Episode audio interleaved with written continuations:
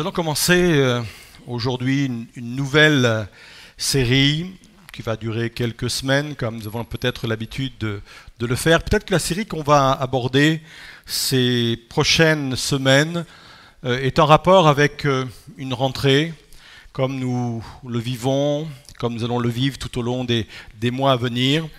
Et le titre de cette série est la suivante, Réinitialisation.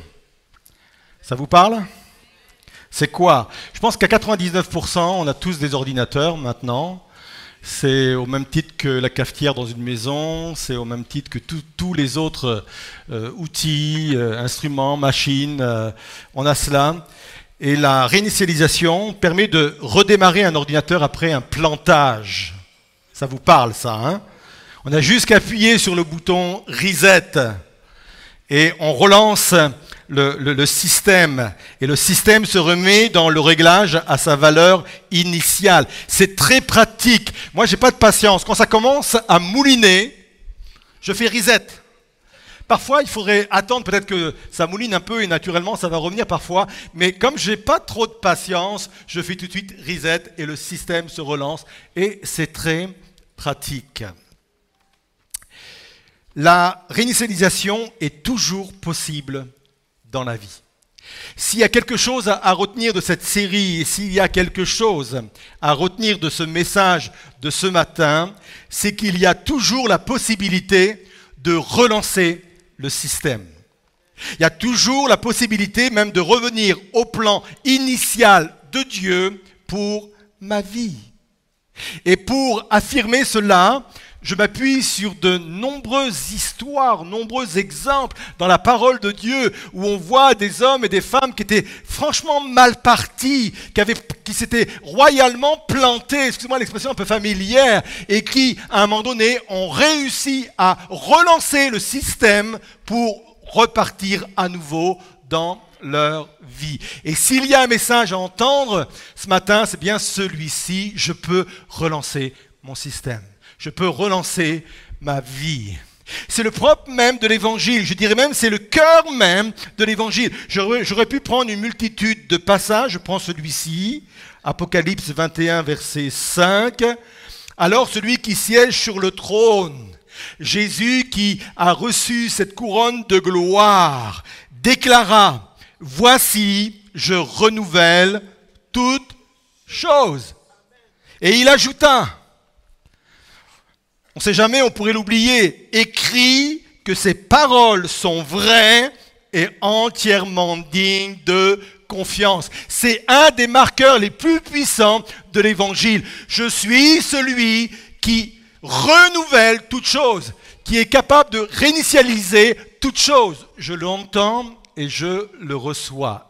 Et j'aimerais vous dire qu'il faut que nos églises, et en particulier notre église, soit un lieu où on peut sans cesse réinitialiser les vies.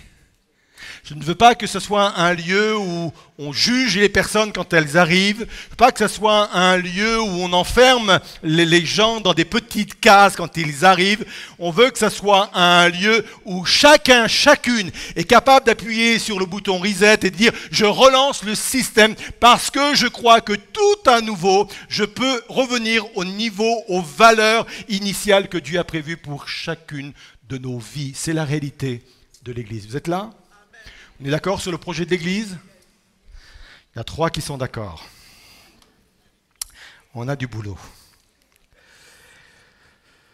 Pour parler de cela, j'aurais pu choisir beaucoup d'exemples, mais j'ai choisi l'histoire de Jabet ou Yabet, si on le prononce de façon hébraïque. Et son histoire se trouve dans 1 Chronique, chapitre 4, et les versets 9 et 10. On le lit ensemble. Jabet était plus considéré que ses frères. Sa mère lui donna le nom de Jabet en disant C'est parce que je l'ai enfanté avec douleur. Jabet invoqua le Dieu d'Israël en disant Si tu me bénis et que tu étendes mes limites, si ta main est avec moi, si tu me préserves du malheur en sorte que je ne sois pas dans la souffrance. Et il est dit ceci. Alors les trois petits points en disent long, vous savez. Moi j'ai pris le texte tel qu'il est euh, dans, la version. Hein. Trois petits points. Et Dieu accorda ce qu'il avait demandé. Ah, combien on aimerait, nous, que Dieu mette ces trois petits points avec cette conclusion. Ah, et Dieu m'accorda ce que je lui ai demandé. Le titre de mon message dans cette euh, série est le suivant, Ta vie n'est pas une fatalité. On progresse, cinq sont d'accord. La fatalité consiste à croire que le cours des événements échappe à toute volonté humaine que le cours de ma vie va se dérouler d'une façon inéluctable parce que c'est écrit d'avance. C'est ça la, la fatalité. Et je trouve qu'on est dans une époque où on enferme de plus en plus les générations, les personnes dans des fatalités en disant c'est comme ça, le monde va mal, l'économie va mal, le, socialement ça va mal, écologiquement ça va mal, et on enferme les gens comme cela dans, dans des fatalités desquelles il semble qu'on ne peut pas sortir. Sauf que la fatalité est une croyance. Et comme toute croyance, son pouvoir réside dans le fait qu'il y a des personnes pour y croire. C'est le principe même des croyances. Les croyances n'auraient aucun pouvoir, aucune puissance s'il n'y avait personne pour les croire.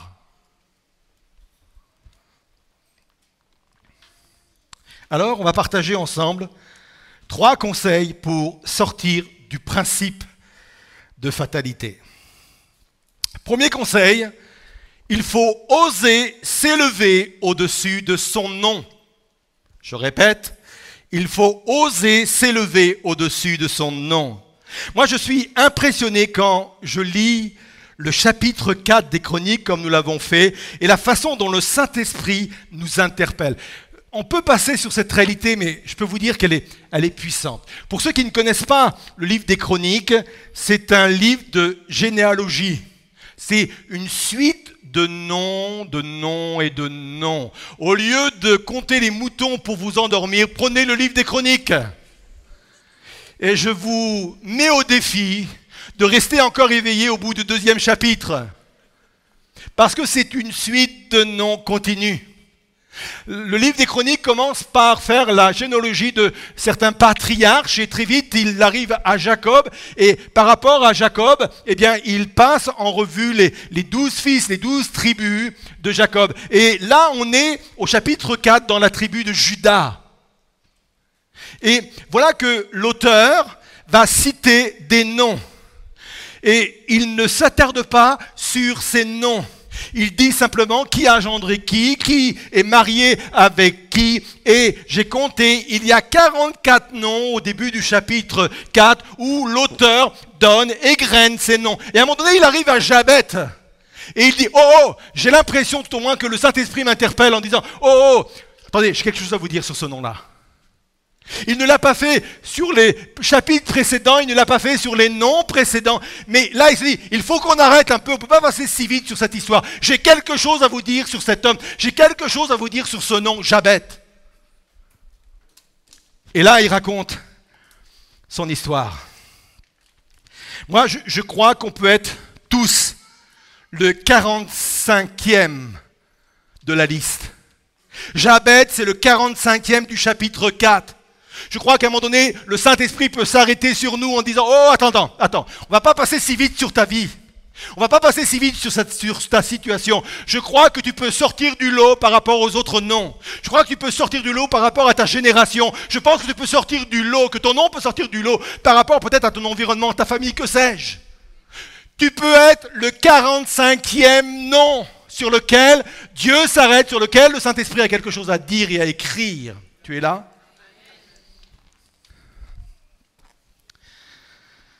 Jabet veut dire douleur. Vous imaginez un seul instant quelqu'un qu'on appelle douleur. Et la Bible dit, c'est parce que sa mère l'avait eu dans la souffrance. Peut-être qu'elle a accouché dans la douleur, dans la souffrance, peut-être qu'elle l'a eu dans une période où c'était douloureux. Bref, on lui a donné ce nom-là, douleur. Pendant des années, on l'a appelé, pendant des années, on l'a enfermé dans cette case-là, douleur. Et vous savez que le nom, surtout dans la culture hébraïque, mais encore aujourd'hui, le nom, c'est quelque chose qui nous définit. Ce sont des, étiquettes que l'on met sur des vies.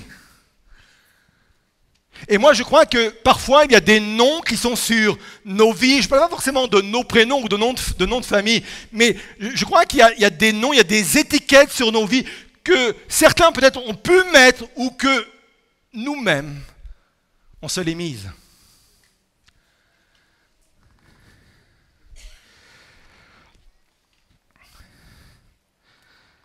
Pourtant, donner des noms aux choses faisait partie du mandat divin. Suivez-moi quelques instants.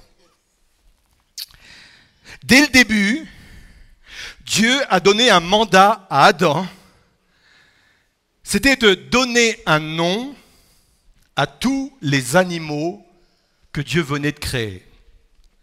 C'était son, mandat. Peut-être que vous dites, mais ce n'est pas possible de donner des noms. Il faut penser que Adam, avant sa chute, avait des capacités et une intelligence bien supérieure à la nôtre et que ceux qui pensent avoir une grosse intelligence disent Adam avait une intelligence supérieure à moi. Et il avait la, capacité de, donner des, noms, de mettre des étiquettes quelque part sur des, animaux. Et à cette époque-là, le, nom était toujours utilisé pour valoriser la personne. C'était un principe. Et c'est ce principe que Dieu va établir dès le début. Quand il va appeler Ève, Ève veut dire source de vie. En d'autres termes, il dit, voilà à quoi tu vas servir. Tu vas être une source de vie pour l'humanité. Tu es la mère de toutes les mères, la mère de tous les pères, la mère de toutes les vies. Tu es source de vie. Et en nommant Ève et en nommant Adam, qui veut dire terre, terre glaise, ça veut dire tu es sorti de la terre. C'est moi qui t'ai sorti de la terre. C'est valorisant. J'ai fait de cette terre quelque chose d'extraordinaire, quelque chose de, beau. En nommant les premières personnes, Dieu va établir un principe. Et les théologiens disent que, sans aucun doute, Adam a donné à chaque animal présent, il a donné un nom valorisant, en rapport avec ce qu'il était réellement, en rapport avec la façon de vivre, avec en rapport avec le milieu dans lequel il vivait. Ça, c'est le mandat qu'il a reçu. Il y a eu la chute, le mandat demeure. Sauf que le mandat a été perverti. Vous avez, vous avez remarqué qu'on continue toujours à nommer les gens et les choses, mais toujours ou très souvent de façon négative. J'en veux pour preuve la façon dont parfois certains prédicateurs, et j'en ai fait moi-même l'expérience, j'ai moi-même fonctionné de cette façon pendant longtemps, la, façon dont on nomme les histoires dans, dans les évangiles. Combien de fois j'ai dit on va parler sur la femme adultère on place un nom, on nomme une histoire, on nomme une personne, mais la femme n'a pas été toujours adultère dans sa vie. La Bible ne le dit pas, mais je pense qu'elle était adultère une seule fois. Et pourtant, des années et des années après, même en tant que prédicateur, on la nomme de cette façon, toujours, non pas de façon euh, qui va valoriser, mais toujours de façon négative. Ouais, c'est la femme adultère, c'est le possédé de Gadara. Oh Il est passé à autre chose. Et je pourrais multiplier les exemples. Et je voudrais vraiment que vous compreniez ce matin que c'est inscrit dans l'être humain comme un ADN.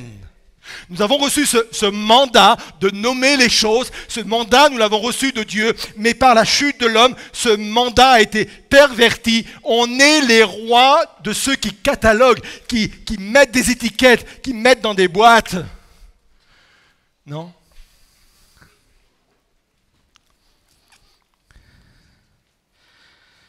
Dans quelle étiquette t'a-t-on enfermé?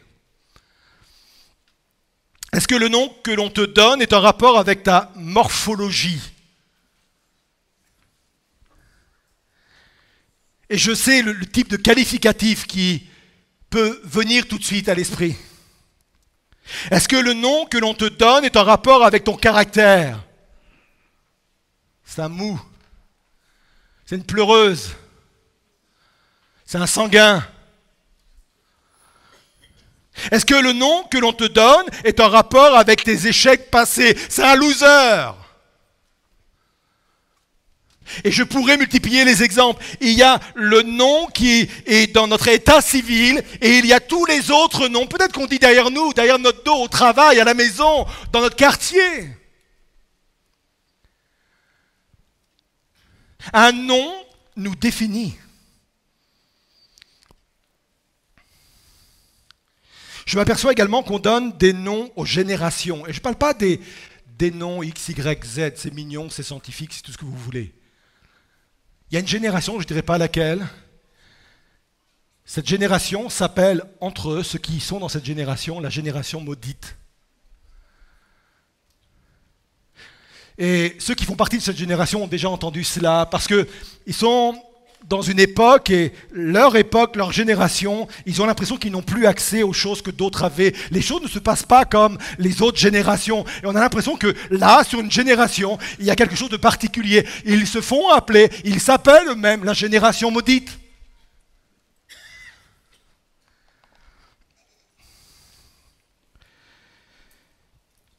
Je crois qu'on peut s'élever au-dessus de nos noms.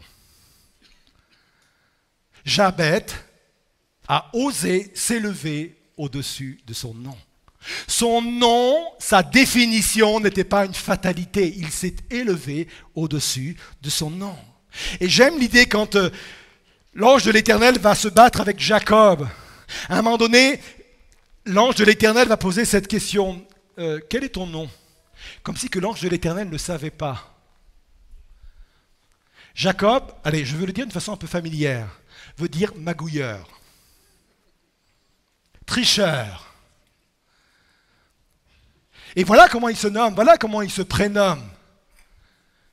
Parce que quelque part, Dieu voulait dire, mais, mais quelle est l'étiquette, quel est le nom euh, qui repose sur ta vie? Et vous savez comme moi, pour ceux qui connaissent cette histoire, qu'il est reparti de ce combat avec un nouveau nom. Dieu lui a permis de s'élever au-dessus de son nom. Tu peux t'élever au-dessus de ton nom, de ce qu'on dit de toi.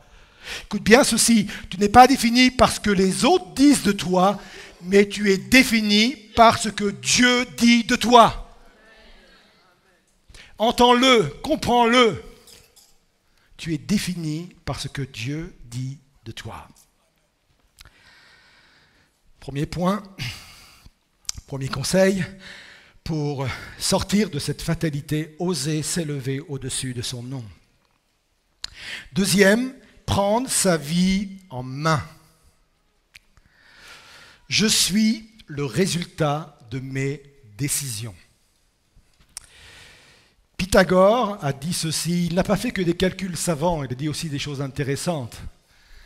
Pythagore a dit ceci, le commencement est la moitié de tout.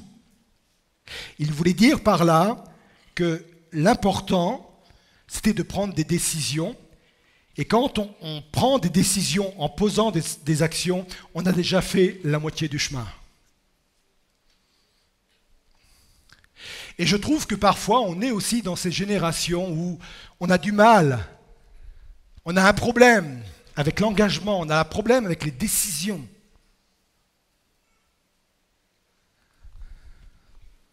Je suis le résultat de mes décisions. Celui qui ne décide pas laisse les autres décider pour lui. Si je suis à l'arrière sur la banquette de ma voiture et que ma voiture me conduit dans des endroits qui ne me plaisent pas, c'est parce qu'il y a quelqu'un d'autre qui conduit ma voiture. Et à un moment donné, il, faudrait se dire, euh, il faut changer le chauffeur. Hein. Il faudrait peut-être reprendre le volant de sa vie.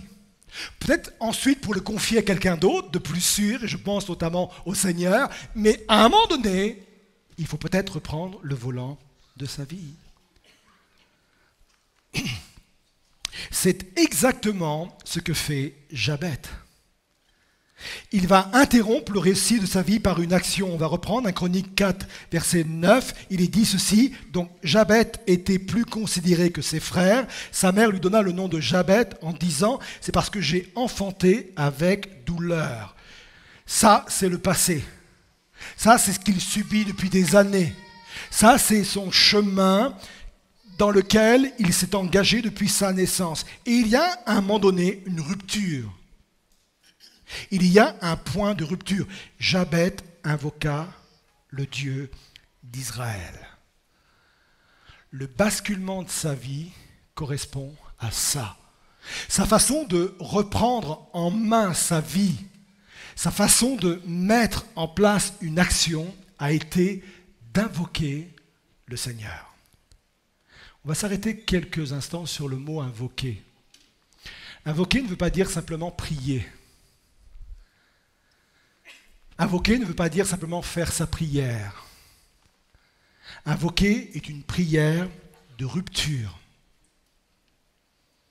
C'est une prière qui dit ça suffit maintenant. C'est une prière qui dit maintenant je veux passer à autre chose. Maintenant je veux devenir quelqu'un d'autre. C'est une prière qui part avec une intensité intérieur et qui dit, je reprends enfin ma vie en main et je le montre en invoquant, en criant vers Dieu. Charles Spurgeon, qui était un prédicateur baptiste britannique dans le 19e siècle, a dit ceci, la meilleure forme de prière est celle qui ne peut être appelée autre chose qu'un cri. Un cri qui démontre quelque chose d'insupportable. Je ne peux pas supporter plus longtemps ce que je vis. Je ne peux pas supporter plus longtemps ma condition. Je ne peux pas vivre cela comme une fatalité. Je m'adresse à Dieu.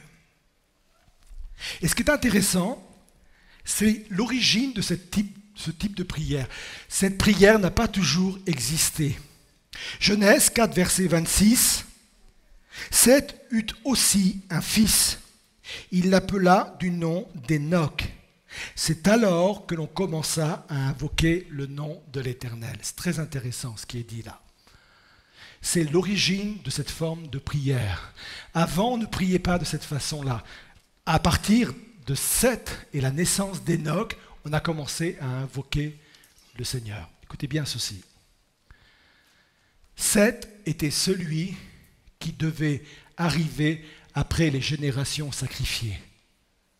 Les deux premières générations sacrifiées a été celle d'Abel, et vous savez pourquoi elle a été sacrifiée? Parce qu'on l'a tuée.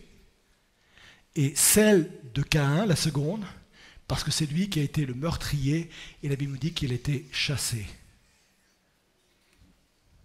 Et Seth est celui qui doit mettre fin à ces générations sacrifiées. Seth, c'est celui qui doit engendrer un nouveau départ. D'ailleurs, toute la descendance de Jésus part de Seth. Le sauveur du monde part de Seth. Et ce commencement ne peut avoir lieu que au moment où ils ont découvert qu'il fallait pas simplement intercéder, mais qu'il fallait faire monter vers Dieu une prière qui invoque Dieu. J'aimerais vous dire, il n'y a pas d'autre point de départ. Il n'y a pas d'autre point de rupture. Si tu veux une rupture franche avec ce que tu vis actuellement, si tu veux t'élever au-dessus de ton nom, de ce que les gens disent de toi, il faut que tu renoues ou que tu vives quelque chose de nouveau, une expérience nouvelle avec Dieu. Il faut que tu vives le fait d'invoquer Dieu, de crier vers lui, une prière de rupture, une prière qui dit, je n'en peux plus, je veux autre chose, je veux vivre une autre réalité. Il faut que je vive cette prière de rupture. Vous êtes là?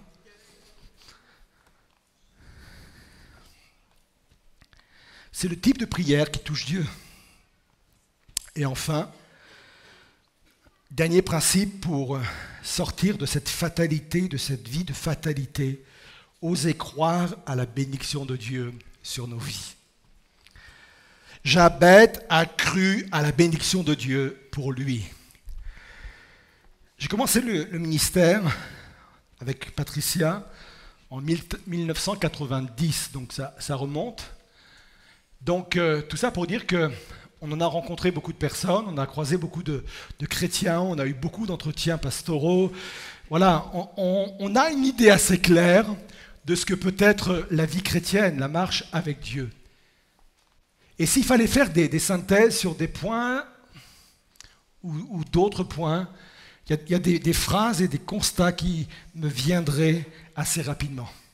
Et concernant la bénédiction, j'ai remarqué, depuis ces nombreuses années d'exercice de ministère, j'ai remarqué que les personnes en général avaient plus de foi dans les bénédictions que les autres pouvaient recevoir que, d'avoir la foi pour recevoir eux-mêmes les bénédictions de Dieu. Vous me suivez? Je trouve ça étonnant. Ah oui, je, mais lui, c'est normal qu'il est béni. Ah, lui, lui je, je crois effectivement que oui, c'est normal. Et on a beaucoup de foi et on trouve ça normal. On dit oui, je crois que Dieu va le bénir. Je crois que Dieu peut le bénir. On, croit plus facilement que Dieu est capable de bénir les autres plutôt que de nous bénir nous-mêmes. Et je n'ai pas, pas de, de réponse, je ne sais pas pourquoi, mais c'est un constat que j'ai pu poser tout au long de mon ministère. C'est une réalité. Jabet a cru qu'il y avait une bénédiction pour lui. Sans doute que dans les autres noms, là, dans cette litanie euh, des, du livre des chroniques, sans doute qu'il y avait des gens bénis, et c'est sûr, quand euh, on voit les patriarches et tout cela, et lui, peut-être qu'il connaît déjà cette généalogie, il sait comment les choses sont mises en place, il dit, mais moi je crois également qu'il y a une bénédiction pour moi.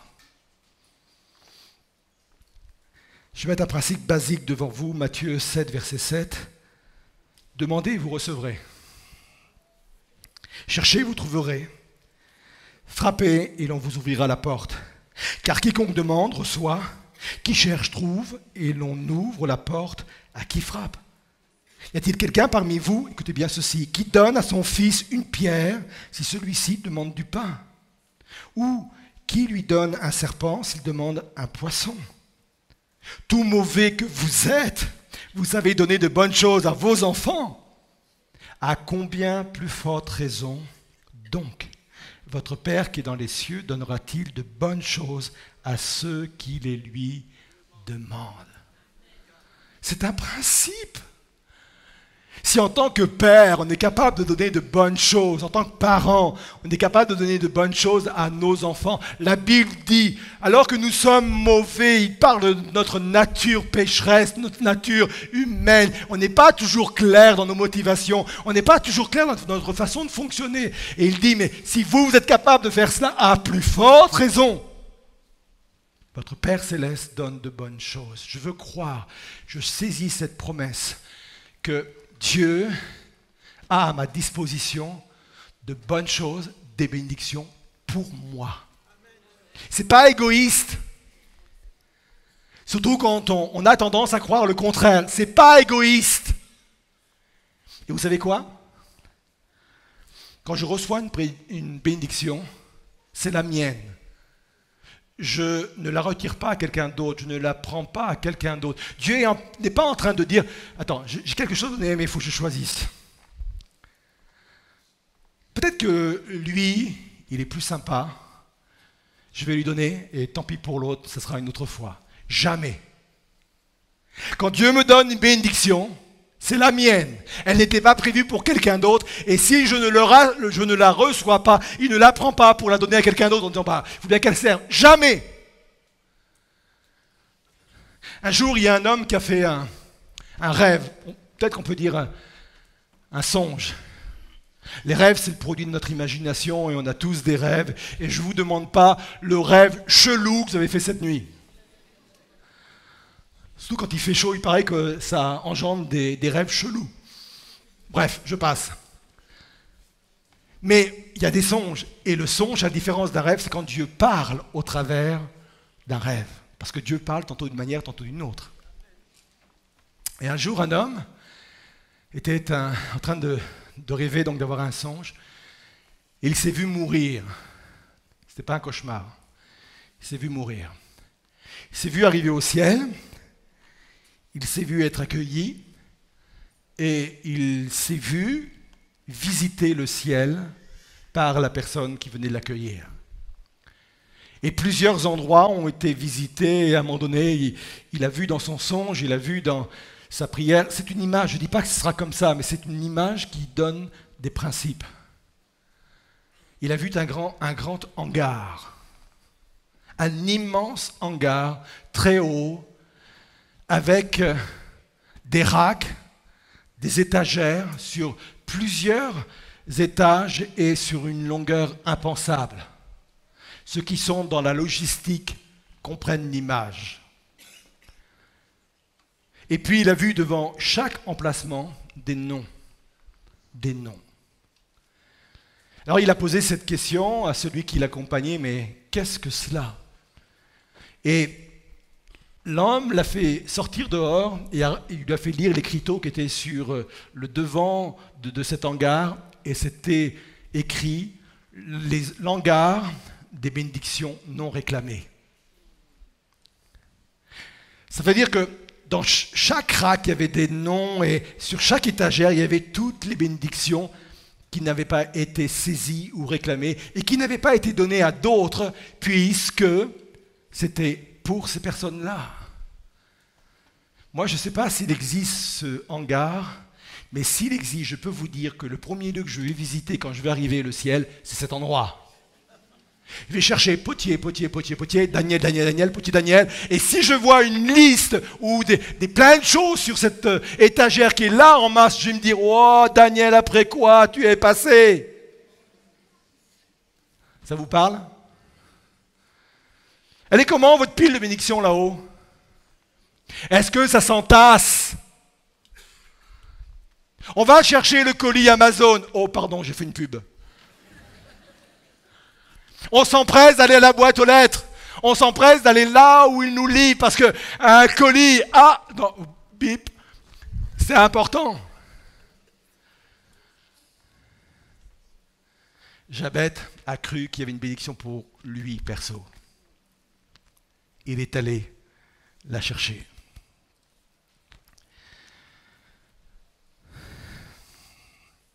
Il fait cette prière on va s'y arrêter quelques minutes, on va bientôt conclure.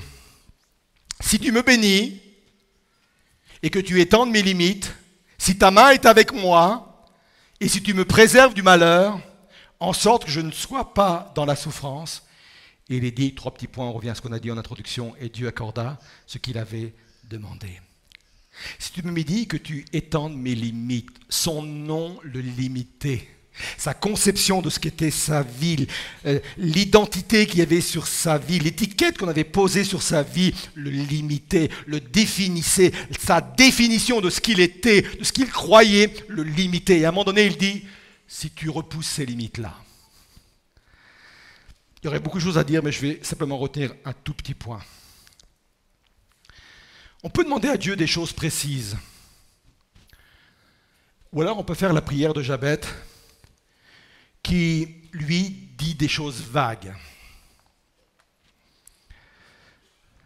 On peut laisser à Dieu le choix de l'ampleur des bénédictions. Les deux sont possibles.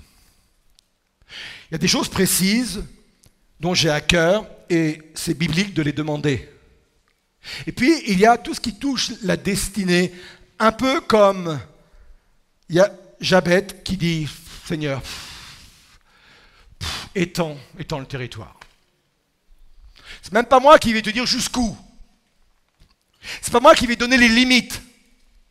Étends mon territoire. Et j'aimerais vous dire que ça, c'est une mentalité.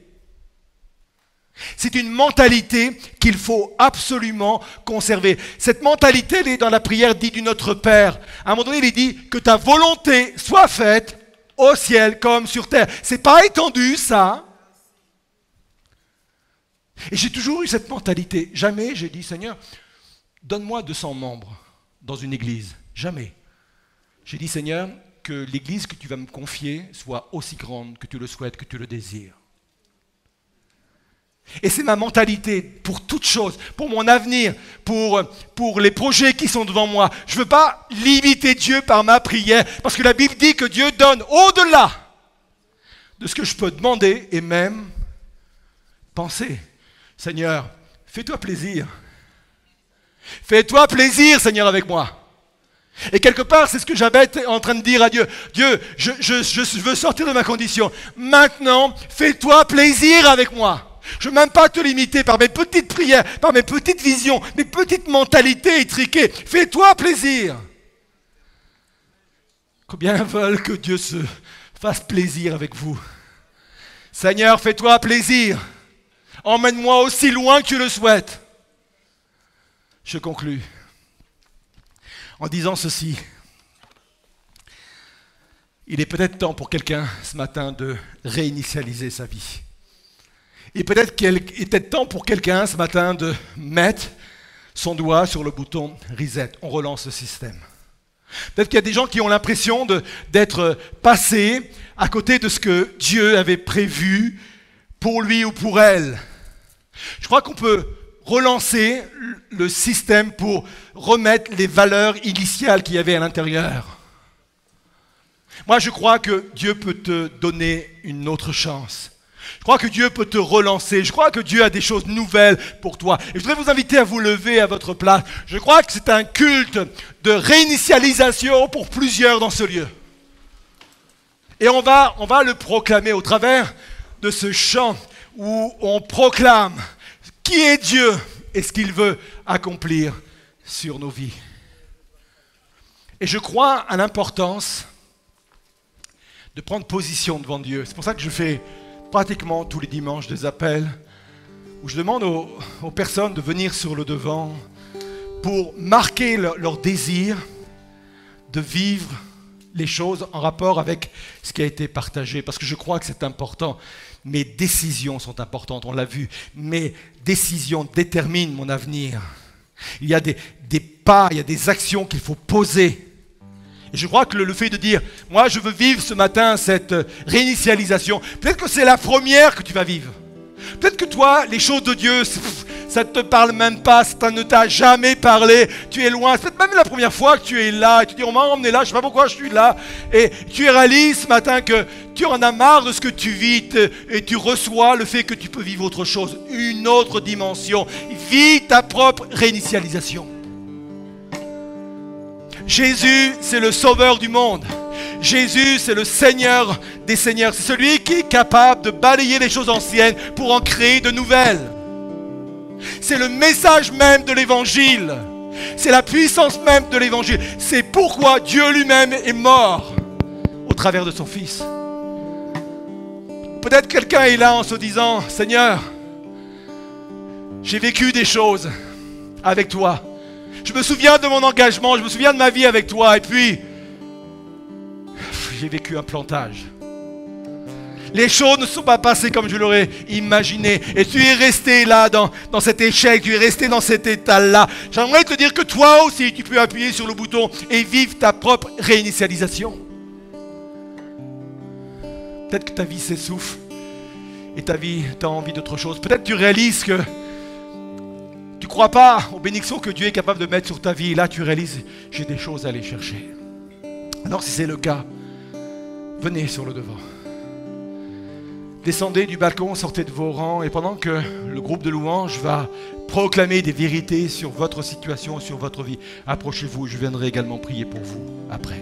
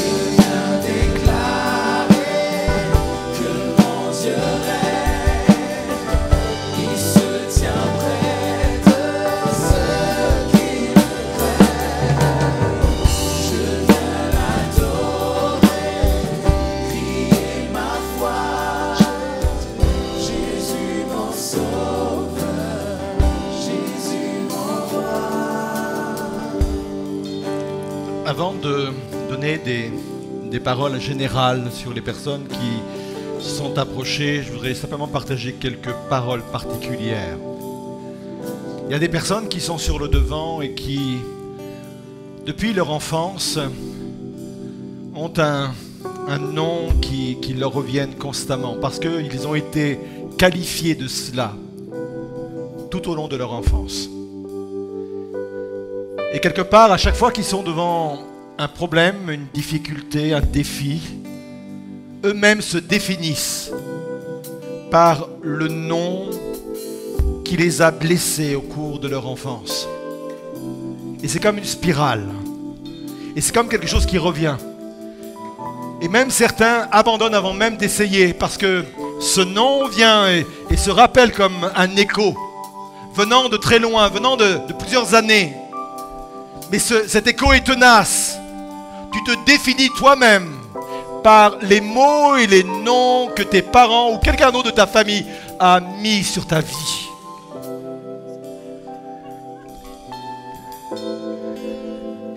Il y a aussi des personnes qui sont là parce qu'ils se sont laissés enfermer dans l'étiquette de l'échec.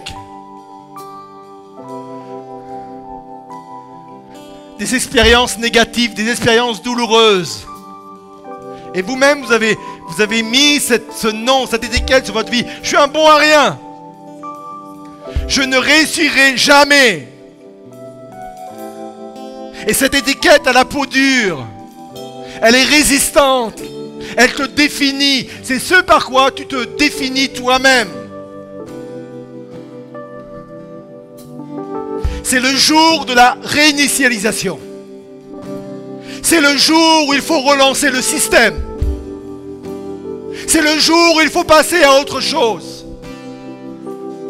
C'est le jour où il faut prendre comme décision de se tourner vers Dieu et faire une prière de rupture. Je vous engage à faire une prière de rupture en disant, ça suffit maintenant. Je ne plus continuer à être défini par autre chose le nom que toi-même déposes sur ma vie. Je ne suis pas défini parce que les autres disent de moi, mais je suis défini parce que tu dis toi de moi. Je suis ton enfant, Seigneur.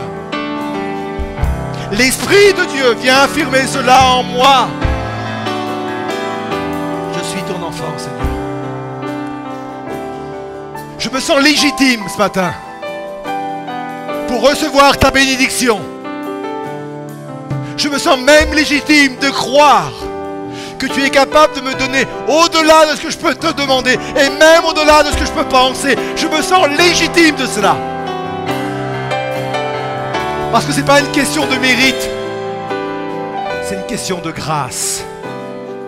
Tout est grâce. La bénédiction de Dieu et la grâce est une conséquence de la grâce, du don, du cadeau de Dieu. Alors Seigneur, passes ce matin. Tu viens au-devant de chacun, de chacune de ces vies, Seigneur. Je déclare pour eux que les choses anciennes sont passées. Je les déclare parce que ma parole s'appuie sur ta parole, Seigneur. Que les choses anciennes sont passées et que voici toutes choses sont devenues nouvelles. Je proclame qu'une dynamique nouvelle se met en marche. Je déclare qu'une mentalité nouvelle se met en marche. Je déclare qu'un processus nouveau de réflexion se met en marche. Parce que toi, par le Saint-Esprit, tu viens changer l'état de nos cœurs. Et comme le dit ta parole, tu viens même renouveler notre intelligence, notre, notre façon de penser, Seigneur. Alors tu viens bénir. Tu touches chacun, chacune de ces personnes, Seigneur. Il y a une rencontre divine qui a lieu, Seigneur, avec ces personnes ce matin. Il y a un contact divin qui a lieu avec ces personnes ce matin, Seigneur Jésus. Je les bénis en ton nom. Je les bénis en ton nom, Seigneur. Que la grâce de Dieu se manifeste. Que la grâce de Dieu se poursuive. Que la grâce de Dieu agisse puissamment maintenant. Dans le nom de Jésus. Alléluia. On proclame. On proclame. Alléluia, Seigneur Jésus. Oh, oh Seigneur. Près de ceux qui le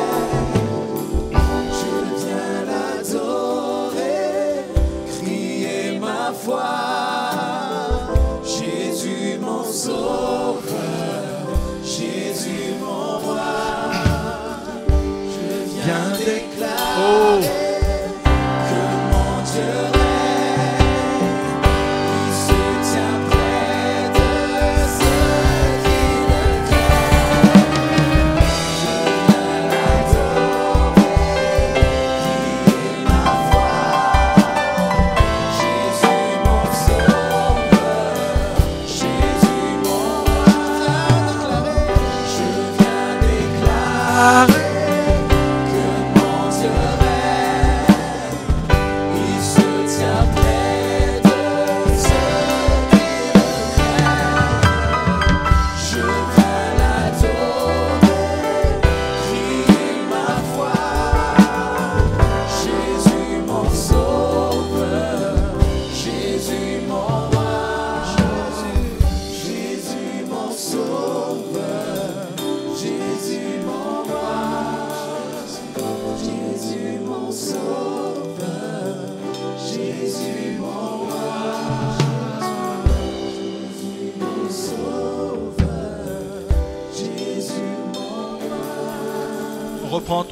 Je viens déclarer. Pendant ce temps-là, vous pouvez repartir à vos places, mais gardez ça à l'esprit.